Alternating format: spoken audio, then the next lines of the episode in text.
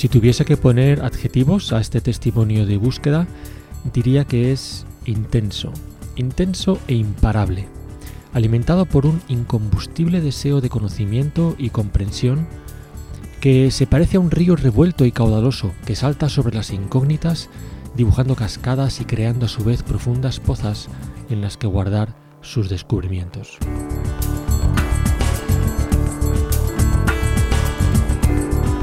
Hola, buenos días. Me llamo Pilar Cuadrado. Soy ante todo persona. Me considero bastante humana. Soy madre, soy esposa, soy hija, soy hermana. Y me dedico, por curiosidades personales, a mm, sacar conclusiones desde el conocimiento sobre por qué actúo o tengo ciertas conductas y por qué pienso o veo la vida desde ese prisma. Y ahí estoy en la investigación de qué es lo que soy, para qué estoy aquí, cuál es mi misión y de esa parte de la curiosidad he hecho mi trabajo. Y estoy investigando con mi experiencia personal y con la de los demás, que me ayuda mucho. Esa soy yo. ¿Por qué te dedicas? ¿Cuál es tu profesión? Pues mi profesión, yo estudié educación social, porque vengo de una familia desestructurada y quería saber y conocer ciertas cosas. Y, luego me metí en la parte más de la psicopedagogía y la pedagogía terapéutica porque me parecía que yo como niña en esa familia desestructurada no había tenido herramientas para poder gestionar toda esa información. Y con eso dije, pues algo tengo que hacer. Y eso es lo que estudié, a eso es lo que me dedico. Muy bien, entonces, eh, ¿dónde y cómo comienza tu viaje espiritual?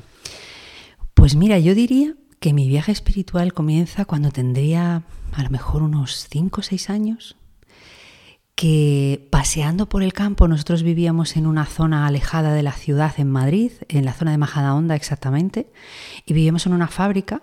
Mis padres eran guardeses de esa fábrica, y yo paseando por el campo y viendo las flores, me pregunté ¿y yo qué hago aquí? ¿Y hasta cuándo estaré aquí? ¿Y qué pasa cuando me vaya de aquí? Y me hice todas esas preguntas sin respuesta, evidentemente. Y ahí empezó mi viaje espiritual. Ahí empecé a observar la vida y observar todo lo que ocurría a mi alrededor, desde otro punto de vista, no del físico solamente. Y me di cuenta que más allá del cuerpo físico tenía algo más, que yo no sabía cómo se llamaba. No sabía si era mente, no sabía si era alma, no sabía si era espíritu, no sabía qué era. Pero sabía que había algo más que rondaba por ahí que me decía que tenía que seguir investigando para descubrirlo. Cuántas partes tenía o, de qué me componía yo. Y ahí empezó mi viaje espiritual. ¿Y dónde empezaste a buscar? Cuando empezaste a, buscar esas respuestas, eh, ¿a dónde te dirigiste? Pues empiezo a buscar esas respuestas cuando abandono el domicilio familiar, donde yo vivía con mis padres y con mis hermanos, y empiezo a ver que hay más mundo más allá de lo que yo estaba viviendo. Cuando uno tiene una realidad y la vive día a día, parece que no existe otra. Y mm, tuve yo no sé si la inconsciencia o la valentía de arriesgarme a hacer algo diferente. Y me fui de casa y entonces empecé a vivir otras realidades, otros mundos, con otras personas totalmente diferentes, eh, otras maneras de vivir en familia que yo pensé que no existían. Y desde ahí empecé a leer mi primer libro, el que me, yo creo el que me crea la mayor curiosidad en la vida, era un libro de Dale Carnegie que se llamaba Cómo suprimir las preocupaciones, porque yo notaba que le daba vueltas, muchas vueltas a muchas cosas y que mi mente no paraba. Era como una máquina que no tenía límite, solo tenía eh, botón de encendido pero nunca botón de apagado. Entonces a partir de ahí empiezo a investigar y me doy cuenta que a través de, hice el curso de Dale Carnegie, y me di cuenta que había muchas cosas que me quedaban por saber, por conocer y por investigar. Ese es el primer peldaño, diría yo, y a partir de ahí es cuando empiezo a leer, puesto que en aquel momento vital tenía que ganarme la vida económicamente y no podía dedicarme a ello full time. Entonces lo que hago es trabajo y empiezo a leer, a leer. Cuando yo de pequeña nunca había tenido costumbre de leer porque en mi casa no se leía. Entonces empecé a leer, a investigar diferentes libros de autoayuda, de Paolo Coelho, eh, de Dale Carnegie, hacer cursos de un poco lo que en aquel momento eh, se llamaba de autocontrol o autoconocimiento, para que tú te conocieses más a ti mismo. Empiezo a investigar en todo. Yo nunca he tenido ningún límite en cuanto a, eh, pues esto que no lo conozco o no sé qué no tengo mucha información, como por ejemplo, eh, me hablaron un día muy concreto una persona, no, pues tengo una amiga que ha hecho Reiki y yo no sabía lo que era el Reiki, no tenía ni idea, no sabía qué era eso. Dije, pues voy a investigar.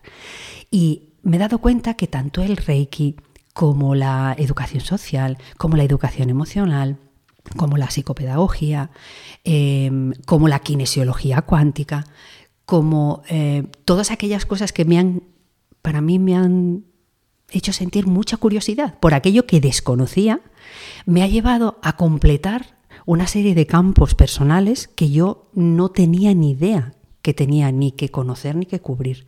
Y eso es un poco lo que me abre la puerta a empezar a investigar sobre qué soy yo, qué es lo que hay dentro, qué es lo que me queda por hacer, qué es lo que he venido a hacer, que esa es una pregunta que siempre me ronda. Bueno, ¿y yo qué hago aquí? ¿Cuál es mi misión aquí? Entonces empiezo a hacerlo desde esos prismas de la psicología, la psicopedagogía. Mm, siempre lo hice primero como paciente, yo asistí para ver cómo iba. Coaching Wing Wave, que es un coaching muy curioso donde trabajas con el inconsciente y yo descubrí muchas cosas que desconocía de mí misma y de mi niñez a través de ese tipo de coaching. Entonces, todo me interesa, soy mega hiper curiosa. Y de hecho yo diría que a veces es compulsivo, porque realmente es que no puedo parar de investigar y de, y de saber más cosas. Y muchas veces cuando investigo cosas em, o técnicas nuevas o mm, conocimientos o, a lo mejor artículos de cosas que, como por ejemplo la psicotrónica, yo no sabía lo que era la psicotrónica. Entonces, cuando... Yo tampoco. Tú tampoco. Bueno, pues yo lo descubrí porque eh, leyendo descubrí que había un informe de 1900 y pico en el que se hablaba de que por la época del espionaje ya se podía hacer por aquella época eh, tener el control físico de una persona con un mando a distancia. Es decir, se podía utilizar las ondas para afectar el cuerpo físico de una persona. Entonces a mí eso me resultó muy curioso. Entonces llegó un momento en el que de tanto investigar yo siempre me he sentido muy insatisfecha. Siempre. Porque es que siempre digo, es que tendría que vivir siete vidas más para poder aprender todo lo que yo quiero. Y nunca me es suficiente. Entonces, abrí la puerta y te puedo decir que eso pues era con 17 años, hoy tengo 53 y es que no se ha cerrado todavía. y no sé cuándo se va a cerrar, porque esto sigue y sigue, y la curiosidad sigue, aún habiendo épocas en las que he tenido que frenar, reflexionar hacia dónde voy, qué es lo que tengo que hacer. Me he tenido muchas veces que frenar en cuanto a mm, intentar no estar continuamente pensando qué es lo que tengo que hacer, qué es lo que por, por dónde tengo que ir, siempre pensando en el tiempo que no me correspondía. Muchas veces se me olvidaba vivir el presente porque pensaba en lo que tenía que hacer en el futuro, tiempo que no existía para mí. Entonces he tenido también que aprender a hacer, digamos, esa especie de, eh, yo diría, velocidad de crucero que me permita seguir investigando porque es que me encanta, es que me apasiona. Por eso yo creo que me apasiona mi trabajo, porque es que eh, tengo la gran suerte de hacer aquello que me apasiona, que es que me gusta muchísimo. Es interesante porque mucho de lo que dices se refiere al ser, al ser interno, a las emociones, incluso a la capacidad de procesar información y demás. Pero, mm, ¿qué vínculo tiene todo eso con, el mundo espiritual? Es decir, ¿cuál es, cuál es tu relación con, no sé, porque no, lo has dicho, no sé si crees en un ser superior, o, pero eh, lo que es el plano espiritual? Pues mira, yo considero que mucho de lo que he hecho tiene que ver con el plano espiritual. Lo que pasa es que yo no le sabía poner nombre. En aquel momento yo no sabía si eso era cuerpo, alma, espíritu, no sabía. Lo que sí sabía es que había muchas inquietudes. Yo me desarrollo, eh, mi familia es familia católica, yo estoy bautizada y yo crezco en la imposición por parte de mis padres de hay que ir los domingos a misa, etcétera, etcétera bueno, yo lo sigo. Yo realmente esa época de mi vida no era consciente de lo que estaba haciendo. Así como cuando tomas la comunión no sabes lo que estás haciendo. Yo en aquel momento, pues a mí me dijeron que tenía que hacer una serie de cosas y las hice. ¿Qué ocurre? Cuando yo me marcho de allí, que ya empiezo a tomar decisiones por mí misma, yo no volví jamás a una iglesia. Cuando había que ir los domingos, cuando había que hacer ciertas cosas que la iglesia pedía. ¿Por qué? Pues yo creo que porque en el fondo, cuando tú haces em, toda esta experimentación y esta búsqueda y te buscas a ti mismo, hay partes de ti que corresponden a esa espiritualidad que necesitas tenerlas lejos y hacer, alejarte, perdón, lo más posible como si fuese una goma para ver hasta dónde llegas, para luego volver. Porque cuando tiras mucho de la goma y no se rompe, vuelves al mismo sitio. Entonces yo, después de 53 años, me veo yendo sola a la iglesia y sentándome, o paseando y dando gracias a Dios. esa deidad que yo considero que, que me ha creado, que ha creado todo esto que veo, que me da la fuerza suficiente como para nunca quebrarme. Llegar al punto de casi, casi, casi, casi pero lo único que me da fuerza es esa luz interior que yo le llamo Dios, creador, quizá le llamo Dios porque me han enseñado a que se llame así. Entonces sí creo absolutamente que durante muchos años de mi vida yo he tenido ángeles en mi camino, en forma de personas, en forma de situaciones. Lo que pasa es que yo no sabía verlo ni sabía ponerle el nombre. A día de hoy sí me doy cuenta. Cuando a lo mejor alguien se cruza conmigo y me sonríe, me doy cuenta que ahí está Dios. Cuando me levanto por las mañanas y tengo la suerte de darle un beso a mis hijos, ahí está Dios. Cuando soy capaz de agradecer el dolor que he sentido durante mucho tiempo, ahí está Dios. Entonces, a día de hoy, mi camino espiritual se ha ampliado, se ha multiplicado, porque me he dado cuenta que durante muchos años ha estado y han estado detrás de mí, pero yo no los veía. Entonces, ahora soy consciente de que he tenido Em, digamos, esa protección y esa especie de empuje que solamente la espiritualidad me ha dado. Porque el plano físico me ha dado muchas cosas, no me puedo quejar, soy una persona afortunada, pero no me ha satisfecho. Nada me satisface más que la parte espiritual.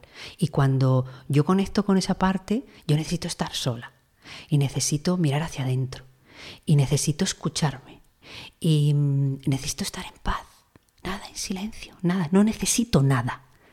Realmente, para mí eso es lo más grande y la sensación que yo tengo cuando eso sucede supera, bueno, es que creo que no hay ninguna proporción que decir, ninguna medida, supera de una manera increíble a la parte más física eh, o a la parte más psíquica. Entonces, para mí, lo que me sostiene a día de hoy con las circunstancias que yo he pasado, que yo he vivido durante tantos años, eh, de formas diferentes, es la espiritualidad. Y haber entendido que, mm, que ese Dios al que yo a veces, en ocasiones, he estado enfadada con él, y él decía, confía. Aprendí a confiar gracias a eso. Quizá muchas personas dicen, oye, es que yo a veces tengo voces interiores, bueno, mira, yo no sé si se llama interior, eh, mente, mm, intuición, no sé si se llama em, mensajes, no sé si se llama, em, em, no sé, telepatía, no tengo ni idea, pero sí sé que hay una voz interior que cuando yo he tenido circunstancias difíciles en mi vida me ha dicho, adelante o confía. ¿De dónde sale? No tengo ni idea. Tampoco me lo planteo. ¿Qué más da de dónde salga? Es lo único que a mí me ha ayudado a salir. Y para mí eso, esa fuerza, está fuera del plano físico. ¿Dónde está? No tengo ni idea. Si acaso cuando me vaya al otro lado intentaré volver para contároslo, pero realmente no tengo ni idea dónde está. Solo sé que nace de mí hacia afuera, no de fuera hacia adentro. Esa es la sensación que yo he tenido siempre, que es la espiritualidad. Ha habido dos cosas que me han, que me han llamado la atención de lo que has dicho. Una es cómo has ligado el, plano espiritual con la vida diaria. ¿no? Eh, creo que eso es muy interesante porque muchas veces Dios y nuestra relación con ese Dios queda relegada a unos actos. ¿eh? Eso pasa mucho en las, religiones establecidas. ¿no? Eh, se queda en unos actos y, y circunscrito ahí y de ahí no sale la vida diaria no se ve afectada por, eso. Porque realmente no es algo que, está en el corazón. Eh, porque si está en el corazón, eh, eh, te lo llevas. Cuando sales de, donde quiera que sea y de hacer lo que quiera que sea, te lo llevas. Ha sido como un alimento y luego mm, ese alimento te ayuda a alimentar el resto de, áreas de tu vida. Eso me parece muy, muy interesante. La otra cosa es que has dicho que sale de dentro, es decir, que la comunicación entre ese ser y tú es una comunicación eh, directa, que no viene a través de ningún intermediario ni a través de ninguna... Pero sí que reconoces que ese ser está fuera de ti. Entonces, eh, ¿hay algo que se te ocurre o cómo estás manejando el hecho de conocer más a, ese ser? Si hay alguna forma en la que tú tienes o, alguna fuente a la que acudes para saber más cómo es ese ser y más cómo mm, desarrollar ese vínculo, esa comunicación. Pues mira, eh, una de las cosas que yo he hecho en esa curiosidad tan increíble que tengo es estudiar las diferentes eh, religiones y los diferentes libros sagrados que existen. Y siempre encontré un factor común a todos ellos. Y es que al final era lo mismo, pero le poníamos diferentes nombres. Entonces yo pensé, realmente em, hay una conexión entre todas las maneras de ver esa deidad, le ponemos diferentes nombres, diferente ubicación a veces, pero al final es lo mismo. Entonces lo que yo concluí es que era lo mismo. Y a la conclusión que llegué de esa manera es que me daba cuenta que al final todos éramos uno. Y uno éramos todos, éramos parte de ese todo. Empecé a sentir que era como si a una bombilla le haces millones de agujeros y cuando enciendes la luz hay millones de rayos y cada uno, cada final de ese rayo es uno de nosotros. Entonces, para mí, eh, interiormente, esa especie de luz cegadora o de de energía increíble es parte de nosotros, es eh, compartido, pero al final viene todo del mismo sitio. Cuando yo empecé a investigar eso, de repente me doy cuenta que cuando tú te enfocas en algo que quieres eh, experimentar, te llegan las personas adecuadas. Y entonces empecé a relacionarme con personas eh, que trabajaban, por ejemplo, eh, ese modo zen que se habla de las religiones más budistas, e investigué a través de la experiencia de esas personas. Y me daba cuenta que esas personas y yo teníamos demasiados factores en común, aunque yo era y me había criado en la religión cristiana y ella era budista. Pero al final es que hablábamos de lo mismo. Le poníamos diferentes nombres. También tuve la suerte de estar con personas eh, que pertenecían a la parte del judaísmo, cábala, etc. Yo no sabía lo que era. Investigué a través de esas personas y de sus experiencias y me di cuenta que era lo mismo. Entonces empecé a darme cuenta que los nombres no definen lo que realmente es la espiritualidad que da igual, que realmente no tiene nada que ver. Y empecé a investigar dentro. Por ejemplo, empecé a rezar oraciones que pues yo consideraba, yo tengo un rosario que es un rosario para eh, concretamente del padre Adriano, que es un padre italiano, y que se dedicó a hacer los rosarios y a bendecirlos para ayudar a las personas en la paz en el mundo. Entonces el rosario tiene eh, las mismas partes que continentes hay. Con lo cual yo dije, pues voy a empezar a hacer algo, algo diferente. Lo que he hecho hasta ahora está muy bien, la psicología está muy bien, la pedagogía está muy bien, lo demás está muy bien, pero hay algo que me falta. Voy a empezar por ahí a ver qué poder tiene la oración. Y me quedé asombrada. Porque me di cuenta que desde la parte de la psicología la intención y la atención es previo a donde pones la energía y donde empiezas a enfocarte para materializar algo. Pero resulta que si además lo acompañas de la oración o del pensamiento, es increíble, pero yo he vivido cosas que de verdad no sé qué nombre ponerles. Entonces, cuando yo he empezado a trabajar la oración, eh, primero empecé por ahí, por el Rosario del Padre Adriano, y después empecé a hacer diferentes oraciones pues para personas. Yo, por ejemplo, cuando hay gente que me dice, mira, si no te importa, pues mira, fulanito em, ha tenido tal problema, eh, si puedes hablar con él. Yo hablaba con esa persona, pero creo un grupo de gente que cada uno, si, si, te quieres que te diga la verdad, no sé ni qué religiones profesan, ¿vale? Pero un grupo de personas que cada vez que yo les digo, mirad, hay una persona X, pongo las iniciales, que tenemos que enviarle luz. ¿Enviar luz qué es? Pues unos rezan, los otros simplemente le desean lo mejor, los otros simplemente a lo mejor en vez de rezar eh, lo que hacen es pensar en esa persona en positivo.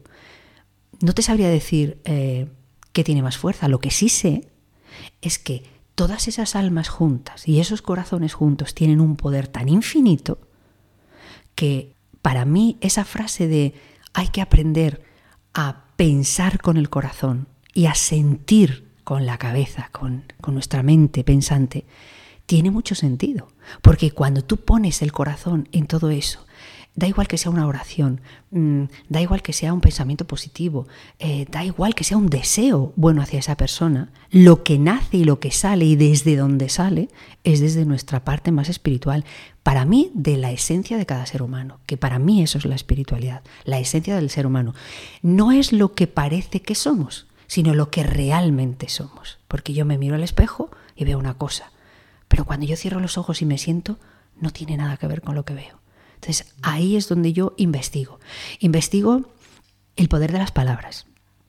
Porque cuando yo hablo en positivo, y en positivo qué es, cada lenguaje, cada em, idioma tiene palabras e intenciones, pero yo tengo la palabra y le pongo la intención. ¿Y la intención de dónde sale? De aquí no. Es decir, de la mente no, del corazón. ¿Y el corazón de dónde viene? ¿Dónde está conectado? Para mí, a esa luz que te digo, y, a esa especie de cordón umbilical que es la, la, parte más espiritual, que es esa deidad o esa fuerza o ese creador o vamos a llamarle como tú quieras, que no sé dónde está. Lo que sí sé es que sale de dentro de cada uno de nosotros, porque es donde yo lo he sentido siempre. No lo he pensado, lo he sentido.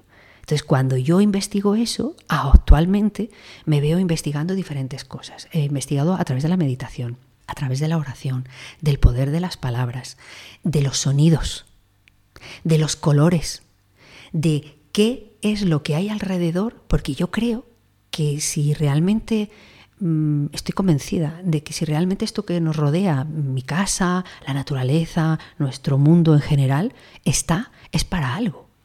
Y cuando a lo mejor tú eres capaz de comerte una planta y esa planta te beneficia, yo creo que ahí hay una información y esa información no es solamente física, que también biológicamente cada uno tenemos una función, pero hay algo más. Entonces, yo te diría que para mí la espiritualidad la voy descubriendo y experimentando a través de todas las herramientas que me dan a nivel físico, pero llevándolo al plano más eh, del alma o más espiritual de aquello que yo no puedo Em, afirmar, ni puedo asegurar, ni mucho menos, no se me ocurre. Yo solo hablo de mi experiencia y cómo lo vivo, pero que me aporta y me hace que en esas tres partes que se supone que somos, eh, cuerpo, mente y espíritu, para mí se logren equilibrar, porque la mente estaba muy, em, yo diría, predominaba demasiado, el cuerpo, bueno, pues iba un poco a la zaga, pero el espíritu estaba muy olvidado. Entonces, eso ha sido la suma de todo lo que yo he ido utilizando. Y al final digo, ¿y eso me sirve de algo? Pues mira, no lo sabría decir con certeza, pero creo que sí me hace ser lo que soy ahora. Y me hace estar más conectada con algo eh, que me hace sentir muy bien. Y que me hace em, sentirme mucho más plena porque me doy cuenta que el conocimiento no me sacia, y en cambio, esa parte más espiritual, cuando yo hago un viaje interior, me encanta. Y da igual que sea a través de las palabras, a través de la oración, a través de la meditación, a través de la música, el sonido. Entonces tenemos tantas herramientas para conectar con la esencia de cada uno de nosotros, que quizá como las vemos con los ojos físicos, nos parece que no tienen demasiada importancia. Pues el sonido del canto de un pájaro, o irte al campo y escuchar un, un río durante un rato, o sentarte en la orilla del mar y escuchar las olas, la cadencia de las olas. Pero no nos paramos porque creemos que eso está. Y está simplemente para verlo y disfrutarlo, para consumirlo. ¿Y qué va? ¿Qué va? ¿Qué va? ¿Qué va? Está para conectarnos. Y ahí estoy yo, en la conexión continua con todo lo que veo. Muy bien, estaba pensando la diferencia entre ahora y el origen que me estabas contando, cuando eras pequeña y te obligaban a ir a la iglesia y tal. No sé hasta qué punto llegaste a tener un concepto o una idea clara de, de la persona de Jesucristo, porque cuando estabas hablando de la luz interior y de, de la conexión entre todos, de esta bombilla, ¿no? Como sale la luz por los agujeritos. Es indudable que hay, hay personas a lo largo de la historia que han, parece que han abierto mucha más luz, han arrojado mucha más luz que otros. Y en ese sentido me estaba acordando de, la persona de, Jesucristo, ¿no? El, el, Jesús histórico. Entonces, no sé cuán lejos ha llegado tu conocimiento de esa persona en el pasado, pero ¿Qué significa ahora, después, a través de todo este viaje, qué significa esa persona para ti? Pues mira, em, yo creo que es el ejemplo donde actualmente me puedo mirar. Ya me encantaría a mí llegar a ser la décima parte y hacer lo que hacía con esa generosidad y ese amor tan infinito. Me encantaría. En aquel momento en el pasado yo no era consciente. Yo simplemente hacía lo que me decían. Yo em, no puedo decir que cuando me obligaban a ir a la iglesia yo me sintiese mal. No, lo que pasa es que yo me sentía mal cuando me obligaban a ir. A mí me gustaba ir cuando no había nadie, porque en el fondo era una conversación privada. Y a mí compartirla no me gustaba mucho. Entonces yo en aquel momento, mis padres tampoco me supieron explicar nada. Mis padres, por costumbre y por creencias y porque en la familia era así, simplemente lo hacían. Y a nosotros nos educaban como ellos consideraban. Yo en aquel momento no tomé para nada conciencia de qué era ni qué estaba haciendo yo allí. No, ni mucho menos. Pero sí es verdad que al cabo de los años de investigar tanto, me encantaría, yo tomé como referencia, por supuesto, Jesucristo es evidente, em, la Madre Teresa de Calcuta o Andy. Para mí, creo que son eh, tres figuras en las que siempre me miro y en las que siempre digo, ¿qué tengo en común? ¿Qué tengo que aprender? Y hay un trabajo que yo hago cuando, por ejemplo, yo siento eh, mucha, mucho dolor hacia una persona o eh, esa persona no logro mirarla a los ojos con los ojos del amor, como es el caso de las personas que me han hecho daño de pequeña, siempre intento mirarlas y poner la cara de Jesucristo delante, de manera que yo no vea a la persona, sino que vea lo que realmente es la persona. De esa manera me cuesta menos. Ese es un trabajo que es muy difícil de hacer desde este plano físico y sobre todo con esta experiencia que yo tengo, que yo creo que es mm, todavía muy pequeña como ser humano. Mm, pero sí es cierto que esa fuerza eh, que realmente ese personaje y todo lo que representa y todo lo que yo conozco de él es capaz de transmitirme, es una guía para mí. Es como una especie de, em, yo diría, de empoderamiento y de eh, humildad a la vez. Es como decir, esto es lo que puedes ser y ten cuidado con lo que eres y lo que haces. Entonces, es una dicotomía para mí muy interesante, pero ya me encantaría. Mis tres referencias, por supuesto, primero es él, eh, y luego son estas dos personas que para mí han hecho cosas maravillosas. Hay muchas otras personas, pero bueno, para mí eh, siempre me han llamado mucho la atención. A partir de que ya tengo cierta edad y empiezo a poder investigar y a estudiar pues la vida y los libros sagrados de diferentes, desde diferentes puntos de vista. Entonces, claro que es una referencia, es una referencia y yo creo que es mi mejor amigo. Es, eh, creo que tiene el don de la em, omnipresencia y, sí lo siento, y sí quiero parecerme, y sí quiero seguir el ejemplo, aunque a veces no lo consigo y me siento mal, la verdad. Bien, y pensando en el futuro, mm.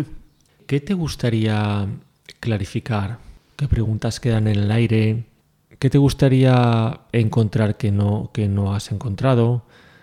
Pues mira, me gustaría conocer realmente cuál es mi misión aquí.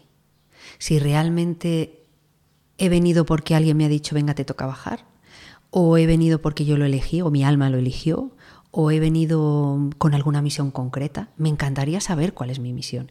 Lo que pasa es que quizá me he dado cuenta que mm, llevo toda la vida preguntándomelo y perdiendo el tiempo en preguntarme algo cuando la respuesta es vive y punto. Entonces a veces se me olvida. Pero sí tengo curiosidad. Yo creo que esa es una curiosidad muy humana de saber qué tengo que hacer yo aquí.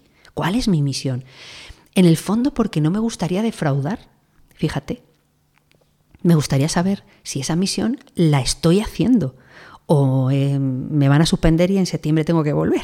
Entonces, esa es la, pregunta que me hago cada día de mi vida, en cada cosa que hago, en cada mm, circunstancia, momento, situación. Y siempre me pregunto, ¿realmente estoy haciendo aquello que tengo que hacer? ¿Estaré aprobando? ¿Estaré suspendiendo? ¿Me la llevaré para septiembre? Esa es la pregunta que yo creo que todavía no ha sido resuelta. No. Y de un poco de, la circunstancia que he ido viviendo y de las experiencias que me va dando los años, que son maravillosos, la verdad, lo que sí he, aprendido es a calmarme y a no sentirme ansiosa ante la no respuesta, ante la posibilidad de no encontrar esa respuesta. Entonces lo único que me planteo para el futuro es, ¿y si no tienes la respuesta? ¿Qué vas a hacer con eso? entonces la respuesta es dos. Uno, eh, vive, punto, que creo que esa es la gran misión. Y dos, confía. Eso es lo que me respondo para el futuro. Y para poder seguir avanzando en todo esto con calma y con paz interior, que eso me ha costado muchos años tenerla. Muchos años. Una última pregunta, porque has sacado un tema que me ha... Uy, eso, eso no, no lo había visto yo antes en toda la charla. Hablas de aprobar y de suspender, de, de repetir, entonces, eh, ahí hay un... Hay como... estás poniendo como que hay que cumplir algún, algún tipo de requisito, hay algún tipo de, filtro que evalúa eh, la existencia o el paso por la vida. Háblame un poco de eso. Pues mira, yo tengo la sensación de que sí. Lo que no te puedo decir es si es una creencia que yo tengo ¿O es em, esa especie de voz interior que siempre me ha dicho y te queda todavía? No lo sé, no sabría decirte qué es, pero sí tengo la sensación de que estoy aquí para algo. Y me encantaría saber para qué. Es decir, es como una oportunidad. Yo esto me lo tomo como una oportunidad y lo vivo como tal. Entonces, sí creo que al final de esta etapa, de alguna manera, no sé si un ser superior a mí, esa, especie de deidad que yo considero que me ha creado, me pasará la cuenta y me dirá, a ver, ¿has hecho esto? No lo sé, pero sí sé que he venido a hacer algo. Entonces me encantaría saber qué es lo que he venido a hacer para hacerlo y para no quedarme con deudas pendientes. ¿Con deudas pendientes por qué? Porque yo creo en la reencarnación. No sé por qué. Mira, es que no te sabría basar el por qué lo creo, pero es algo que en, en este tiempo de investigación he ido pensando, ¿por qué? Pues fíjate, verás. Ha habido veces que yo he ido por la calle y me pasa, ¿eh? Y a lo mejor voy paseando a mi perra y se cruza un hombre con, conmigo y veo los ojos de mi padre. Y, es que se me da un vuelco el corazón.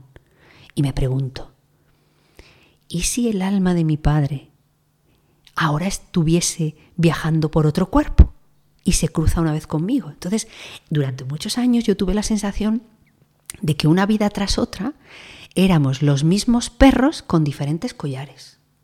De verdad. ¿Y por qué eh, yo me encuentro con una persona y conecto con esa persona y digo, es que esta persona es como si fuese de mi familia? Y digo, es que nos tenemos que conocer de algo más. O sea, no puede ser en algún momento nos estamos reconociendo. No sé si como energía, no sé si como almas, no sé si como corazones, no sé si como qué, no como hermanos, no tengo ni idea. Pero yo tengo claro que yo, en mi experiencia vital, cuando yo conozco a esta persona, la conozco de una hora y yo conecto con esta persona como si fuese de mi familia, no puede ser. O sea, es que no le veo ningún razonamiento. Entonces yo estoy convencida de que tenemos más oportunidades. No lo sé por qué, fíjate. Pero estoy convencida. Y he tenido sensaciones de ese tipo en muchas ocasiones, de tener conexión con algunas personas como si fuesen mis hermanas. Es decir, yo es que estoy aquí contigo y es que hablo contigo y me abro como si fueses mi hermana. ¿Realmente lo es? No. ¿Cuánto tiempo llevo conociéndola?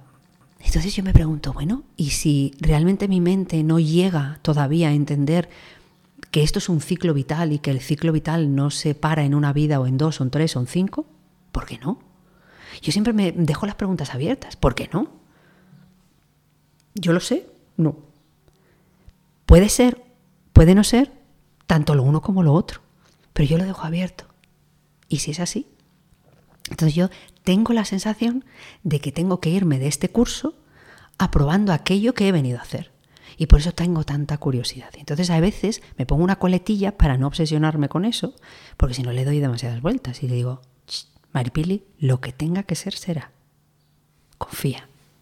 Vale, lo que percibo de esta conversación es que tus sensaciones, tus impresiones, lo que tú captas a través de todos los sentidos, tiene para ti una fuerza guiadora tremenda, ¿no? Es como tu, fuente de, de información, realmente. Sí. Bien, pues yo lo, que, lo que espero es que, eh, vamos a ir terminando ya, y lo, que espero es que esa capacidad que tienes de percibir, de absorber todo lo que pasa a tu alrededor, te lleve más y más cerca de la verdad.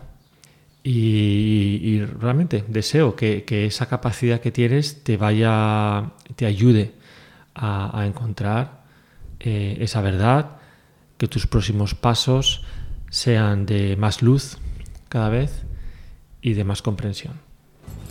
Yo te lo agradezco infinito. Ya te iré contando cómo va la evolución porque yo seguiré insistiendo y creo que hacia el camino que voy, que es hacia adelante, que no hay otro, de vez en cuando me caigo y me vuelvo a levantar, me lleva a estar con el jefe. Y yo allí es donde quiero estar, porque sé que allí es donde se está muy bien. Así que ya te iré contando cómo va la cosa. Te agradezco infinito. Muy bien, pues un gusto haberte tenido hoy con nosotros. Y que sigas tras la pista.